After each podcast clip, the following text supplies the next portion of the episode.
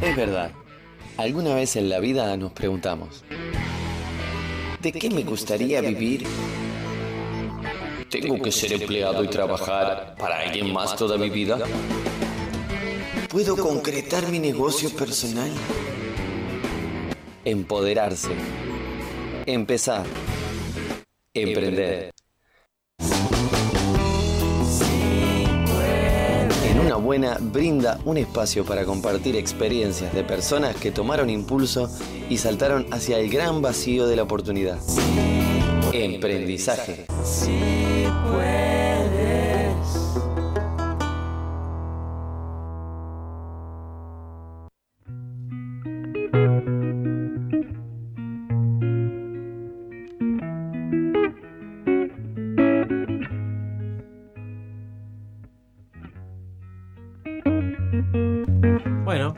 Fui, me fui al humo. Bueno, recibimos en este estudio con un solo fuerte aplauso y coordinado a la creadora de ropa para jugar, eh, Natalia Castelo. Así nomás, bien. Ah, Flor no juega. No, porque ella está con otra cosa. Está con el Instagram, viendo a sus seguidores, respondiendo cosas. eh, ¿Qué es el amor? Se quedó con eso, ¿viste?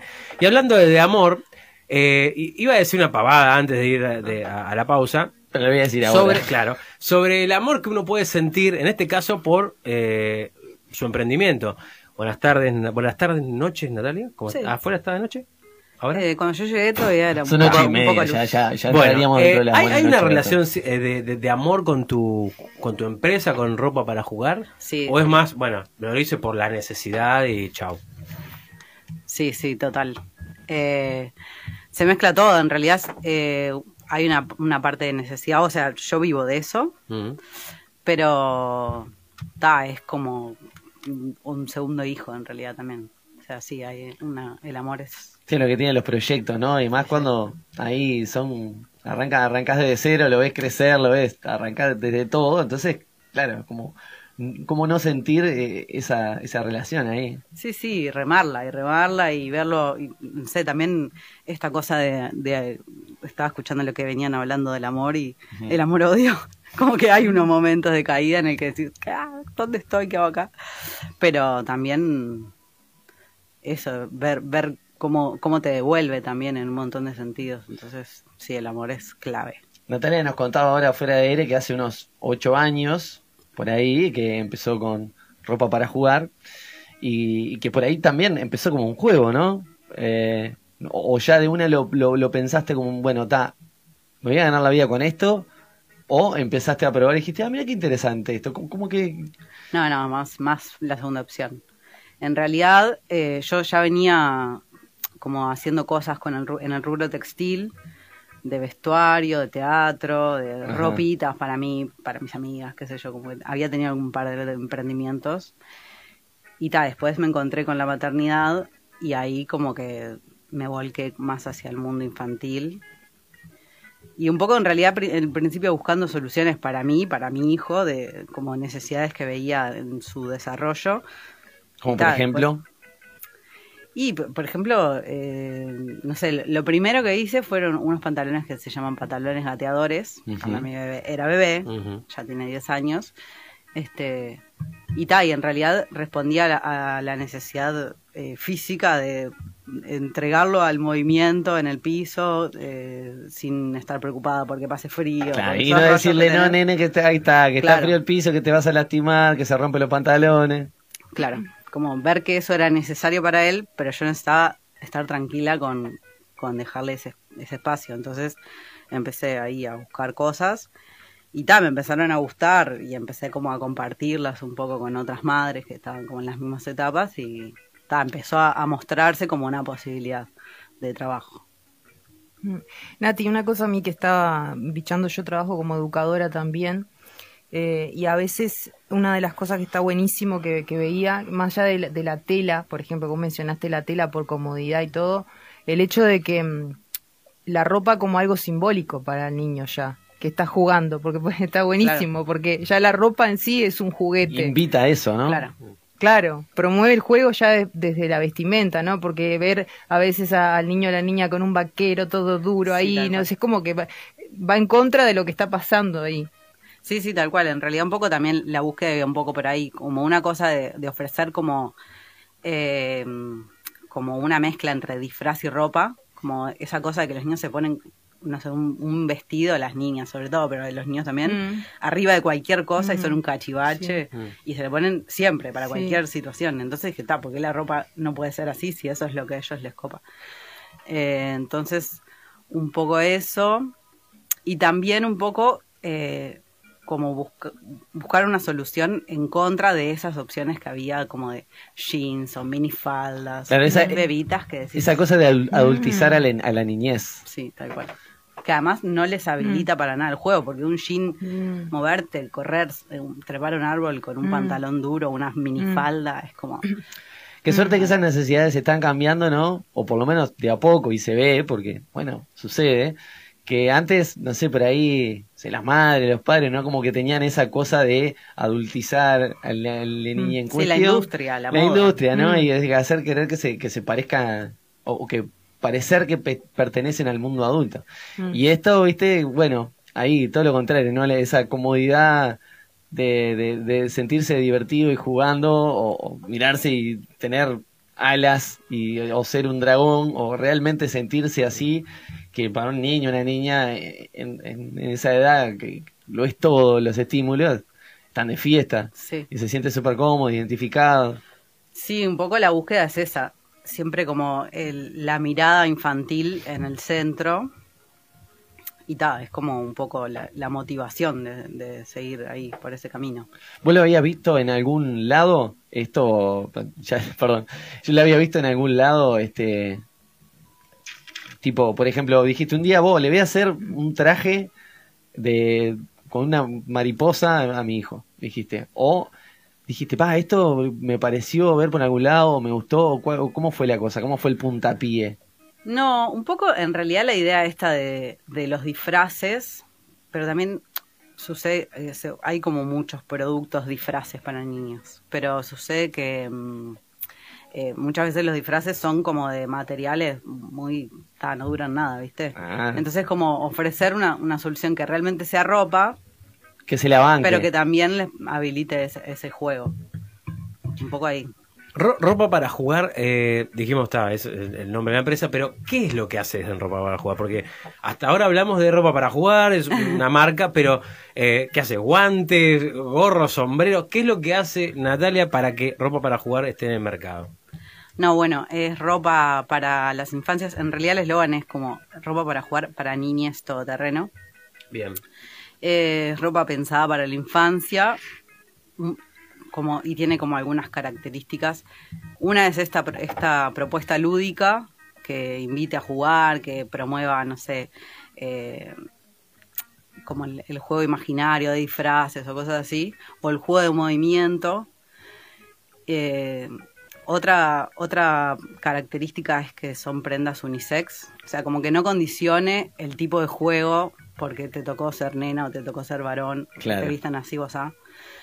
Este, mm, y bueno, tal, después otra búsqueda que, que me propongo es como que sean prendas resistentes, porque es la preocupación del adulto que la va a comprar y que, y que le toca lavarla, y la adulta en general, que le toca lavarla, que le toca elegirla, y qué sé yo. ¿Qué materiales son los que usas?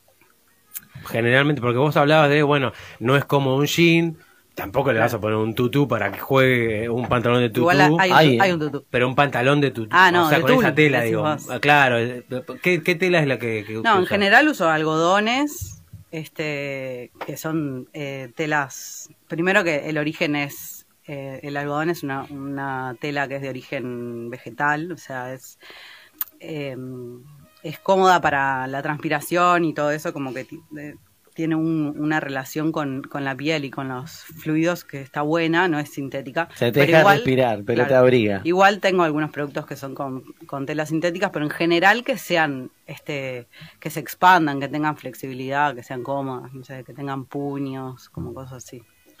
Eh, hay, hay gente grande que te ha pedido, che, haceme un- uno a mi medida, haceme uno, porque Pasa eso también, ¿no? ¿Por qué dejar esto, reducir, o sea, reducirlo al mundo de la infancia, ¿no?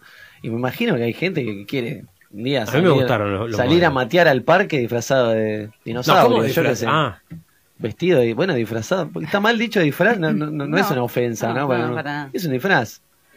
¿No? Luqueada. ah, está bueno. Mm. Luqueada de dinosaurio. Te vi en el parque mateando. ¿Te, te, te han- te ha Sí, pasado? sí, me han pedido eh, algunos productos, incluso los he desarrollado para adultos. Eh, pero tal, en realidad la limitación es la capacidad de producción. O sea, no, cuando me amplío demasiado digo, uy, ta, después es como difícil de sostener. Entonces lo voy manejando, pero sí. Tengo una pregunta del proceso de creación. ¿Cómo es? ¿Cómo trabajas actualmente este emprendimiento? ¿Sola no estás o sí? Em, sola, o sea, formalmente sí, pero ta, tengo como algunos otros emprendimientos amigos con los que colaboro, que en general también son de mujeres, en general también son de madres. Hay como una red entonces. Sí. Eh, tengo un taller que me confecciona, una diseñadora gráfica que me hace toda la gráfica y tal, me ayuda muchísimo en un montón de intercambios que tienen que ver con cómo comunicar también. Este, tengo una estampadora que a veces me hace algunas cosas, entonces está hay como otros, otras personas vinculadas, pero lo sostengo yo. Sí. ¿Y el proceso creativo seguís siendo vos la, la, la que ejecuta la idea, por ejemplo? La que la trae la idea sigue siendo Sí. vos. Ahí va. Sí. No, esto lo, lo digo porque en realidad uno a veces no se da cuenta todo el trabajo que hay de- detrás de un emprendimiento y que hay cuando hay otras personas significa que también hay otras fuentes de trabajo ahí. Claro. Este, y esto también de lo artesanal este, tiene su, su tema. Y en eso de ser artesanal, eh, cada pieza es única, ¿no? O sea, no, Sí, no hay... a- algunas están un poco más sistematizadas porque ta, se trabaja con máquinas, se trabaja con moldes, entonces Bien. algunas sí. Otras sí son productos como bastante personalizados, incluso me es re difícil delegarlos porque no es tan fácil llevar un taller, no, no- no es un trabajo como tan lineal para, para sistematizar, entonces ta, hay algunos que todavía no he conseguido delegarlos en la producción y tal, eso es, es como la limitación. Vos hablaste que, eh, bueno, a, a tu nene lo, lo vestís... eh, Ya no, desde- ya no. Ya no, no lo vestís más. No, él no quiere. Ah, ok, bien, pero cuando era chiquito, Sale ¿no? desnudo a la calle. No, ¿Reciclabas eso? menos lo mío. ¿Reciclabas la, la, la, la ropa, eh, ese primer pantaloncito que le hiciste, le pusiste, yo qué sé, un, un injerto más, y después otro más, y- y- o no? Y la verdad que es bastante irrompible mi ropa. No, pero no, no hablo por, por que se rompa, sino porque cuando va creciendo, claro. No, no, pero igual también como una particularidad que tiene es como que se va adaptando. Porque en general, por ejemplo, los pantalones tienen puños. Sí. Entonces al principio, viste, quedan como medio babuchas, pero después como se va estirando, igual le sigue sirviendo. Entonces, Ah. realmente la, la he usado años.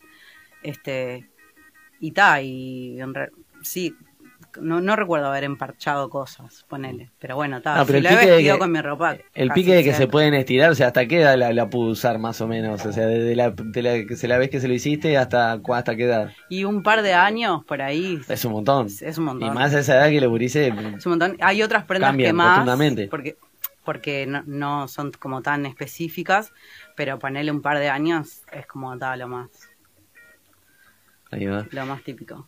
Y en estos ocho años así, ¿qué, ¿en qué momento, o sea, vos me imagino, empezaste sola, empezaste a, a coser y a hacer las cosas así, y en un momento dijiste, bueno, eh, ¿cómo puedo hacer para dar el paso adelante, ¿no? Y cambiar un poco, eh, para que la gente me conozca un poco más, así, hiciste una jugada que fue maestra, que dijiste, ta, me la juego y hago esto, y esto me, da, me dio resultado.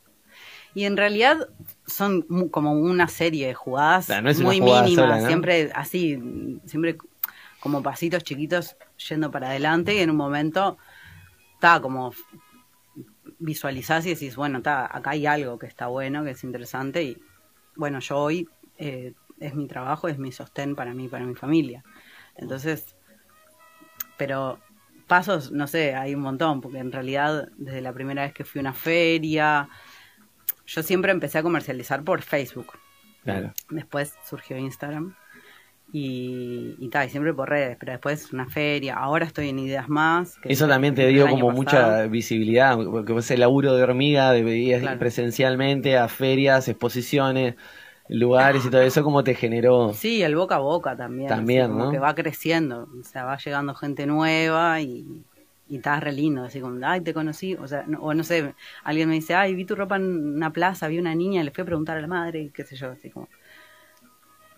Tengo una pregunta de tu próximo ob- objetivo con tu emprendimiento. ¿Cuál sería? ¿Te, ¿Tenés ganas de explorar algo nuevo, una prenda nueva? Bueno, ahora estoy en un momento, en realidad estoy como No spoilees, ¿eh? No, no, no. estoy eh, tratando como de... de, mm, eh, estoy...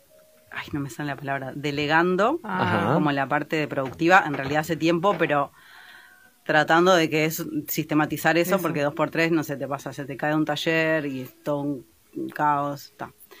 Este, entonces está como en ese proceso, también para ponerle como más cabeza y foco a la parte este, como administrativa y estratégica, que es toda una movida. O sea, hacer todo es pila. Es pila, sí, sí. Entonces empezar a delegar está bueno y estoy ahí como armando un equipo que está re lindo.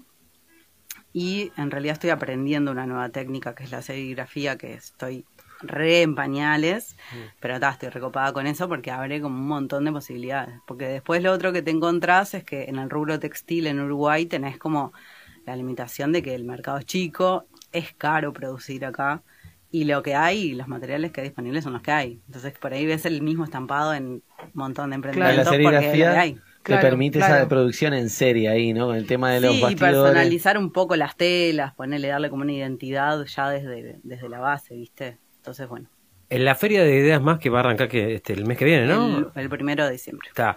¿Cómo te armás ahí? O sea, que el stock, cu- ¿cuánto tiempo tenés que laburar para armarte y decir, bueno, ya acá me quedo tranquila, abro el primero No, de nunca diciembre? estás tranquila.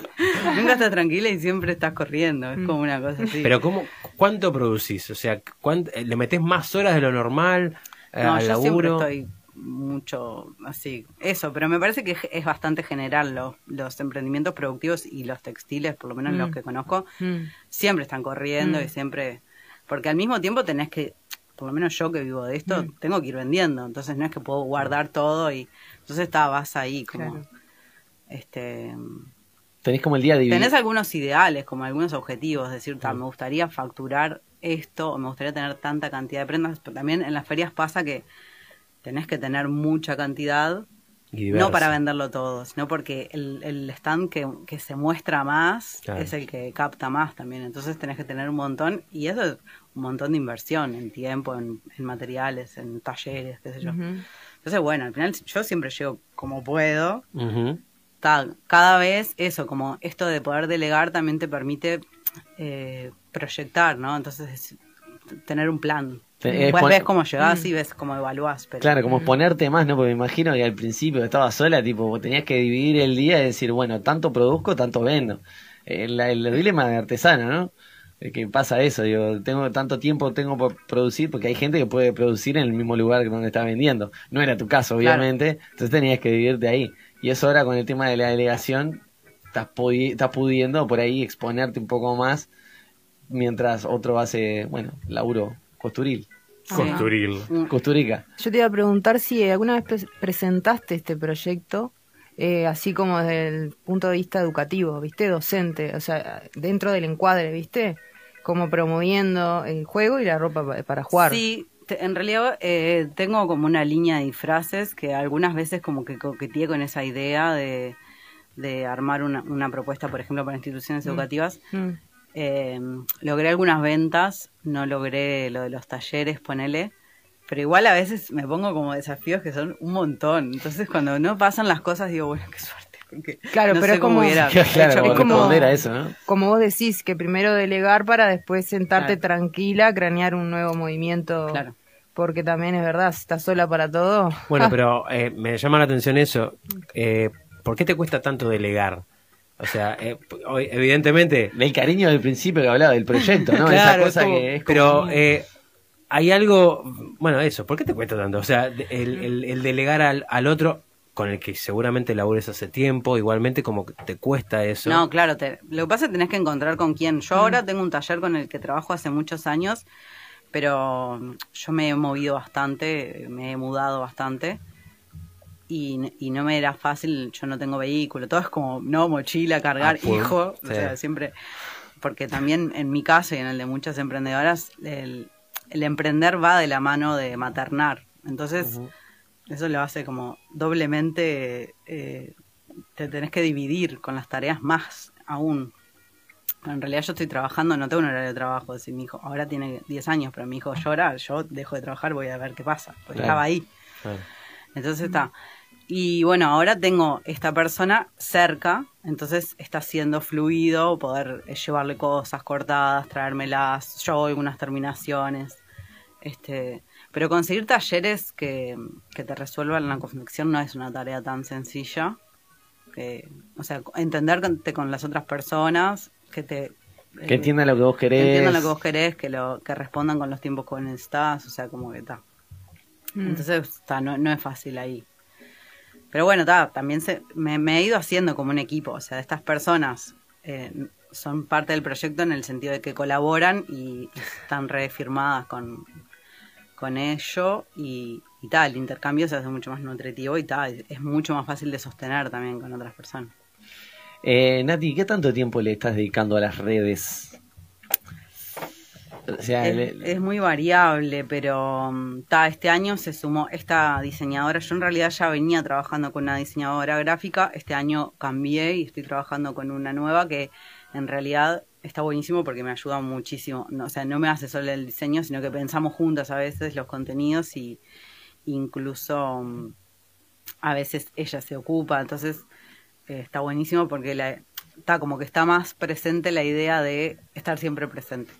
Pero eso, como a veces estoy en todo, pila de veces, bueno, chao, tengo que producir. No, claro, tengo. que alguien le dé pelota al, Instagram. Pero que a veces si no soy yo no es nadie, entonces es difícil. Pero bueno, esto de, de Pero delegar y de armar gente equipo, que puede decir, che, ¿te animas? sí, sí, o, Mm. o ya, por ejemplo, esta compañera ahora estamos, estamos como muy mano a mano, entonces tenemos un plan y a, y a veces yo me cuelgo, pues estoy haciendo mil millones de cosas y me dice, che, acuérdate que tenemos que publicar esto. Ah, bueno, entonces está, esa manija del otro lado está buenísimo porque veces es un montón. Para mí, en mi caso, las redes son todo porque yo siempre laburé por ahí. sea, Empezaste, como decías hoy al principio, ¿no? O sea, Vendiendo por Facebook.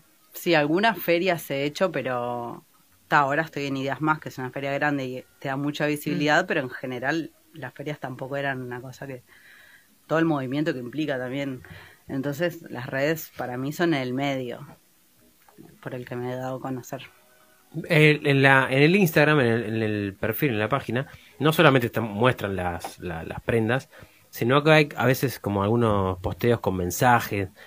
Contar a los que no conocen la, la, la página qué son los mensajes o qué quieren transmitir con los mensajes que dejan. Eh, bueno, en realidad eh, hay como algo de mm, eh, como de pensar en las infancias y poner el, el las infancias en el centro. En realidad, para mí ese es un poco el motor y todo el tiempo también me lo repito para que tenga sentido, porque también la producción es un laburo que es muy sistemático. O sea, si no le das un valor agregado, es, es- para mí es difícil de, de sostener. Entonces, todo el tiempo me lo recuerdo y también contacto desde ahí con, con las personas que me siguen, las personas que eligen. Este, entonces, por ahí es como poner, eh, hacer preguntas o poner temas vinculados con la infancia y como el lugar que le damos a las infancias. Un poco por ahí. Y el catálogo, que el catálogo se puede conseguir ahí en Instagram o Eh, en realidad, ca- como catálogo tengo en WhatsApp, ajá. que está linkeado igual en el Instagram. Eh, después tengo algún PDF, pero son como más estacionales. Y, que- y eso eh, particularmente no solamente te muestra los diseños, sino también te dice cómo está compuesto, o sea, la tela, o para qué, o para sí, qué en tipo algunos de- casos sí pongo unas descripciones, pero ta, capaz que eso tendría que mejorarlo. Ah, bueno, está, es un punto, un punto a ver. Yo esto de Linktree, que no lo conocía, es Ajá. como, es como para, para mí. Una página web. ¿Eh? Es una página web. Claro, pero Mm. te, o sea, te, te, puede mandar el catálogo al WhatsApp. Mm. Ajá. Este, a mí es magia negra. Pero a ver, ¿qué, qué es? Linktree, ¿cómo es? Te permite poner varios links. Viste que en el perfil de Instagram solo podés poner un link. Sí.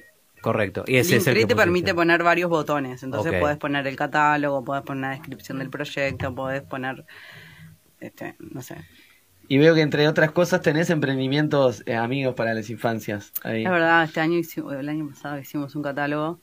eh, Está bueno ahí que se apoyen ahí entre... Es que hay una red que todo el tiempo estamos intercambiando. Yo como hace mucho que trabajo y mucho tiempo en las redes, eh, ta, estoy muy en contacto ahí y, ta, y por ahí nos mueven las mismas cosas. Entonces, este, se hay- juntan, le buscan la vuelta a un tema ahí. Sí, o, o está bueno compartir ot- otros proyectos que, que te parecen interesantes, que están buenos, que también esto de elegir consumir y a quién consumir y qué tipo de mensajes compartís cuando consumís cosas o cuando regalás cosas. Entonces, hay un montón de emprendimientos que están buenos para las infancias y para mí está bueno como darles lugar y, y además entre todos como darnos un poco para adelante porque es, está, es difícil sobrevivir como emprendimiento. Entonces está, está bueno abrir el juego. Bien, perfecto. Mm. Eh, Natalia, el- las redes para encontrar ropa para jugar son eh, ropaparajugar.uy en Instagram, Sí, después en Facebook, Igual. que lo usas cada, pero se usa cada vez menos, ¿no? sí, sí, pero igual se, se escribe Obvio, medio. vayan ahí, compren ahí. Eh, y hay posibilidades también de, de hacerte un pedido, ponerle... Yo miro la remera de Fede, para los que no, no, la, no la vieron, es multicolor, y digo, ah, yo quiero un diseño como esa remera.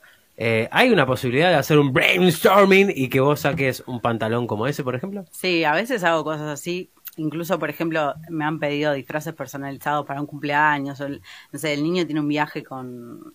Incluso, por ejemplo, me han mandado dibujos de, de que hizo el niño que se creó su propio disfraz y juntos Quiero que le hagas uno así. Depende un poco la época del año. Ahora si me decís te digo que no, porque aprendí a decir algunas cosas que no, pero a veces siempre digo que sí, después me veo en un brete. Pero, A mitad de año te lo pero en hago. algunos momentos, claro, en enero vemos. Ya dejó de existir el bicho. Después de días más te, te- te- Claro. te doy la pelota que, que Claro. necesitas. Bueno, eh, gracias Natalia por el tiempo. Gracias a Ahora me voy a- nos vamos a sentar todos acá y vamos a tomarnos las medidas para sacarnos El y uniforme. hacer, claro, eh, los pantalones de ropa para jugar. Eh, ¿Hay música? Sí, hay música. ¿Qué música? Y nos vamos a ir escuchando Diego Rosberg, dime tú.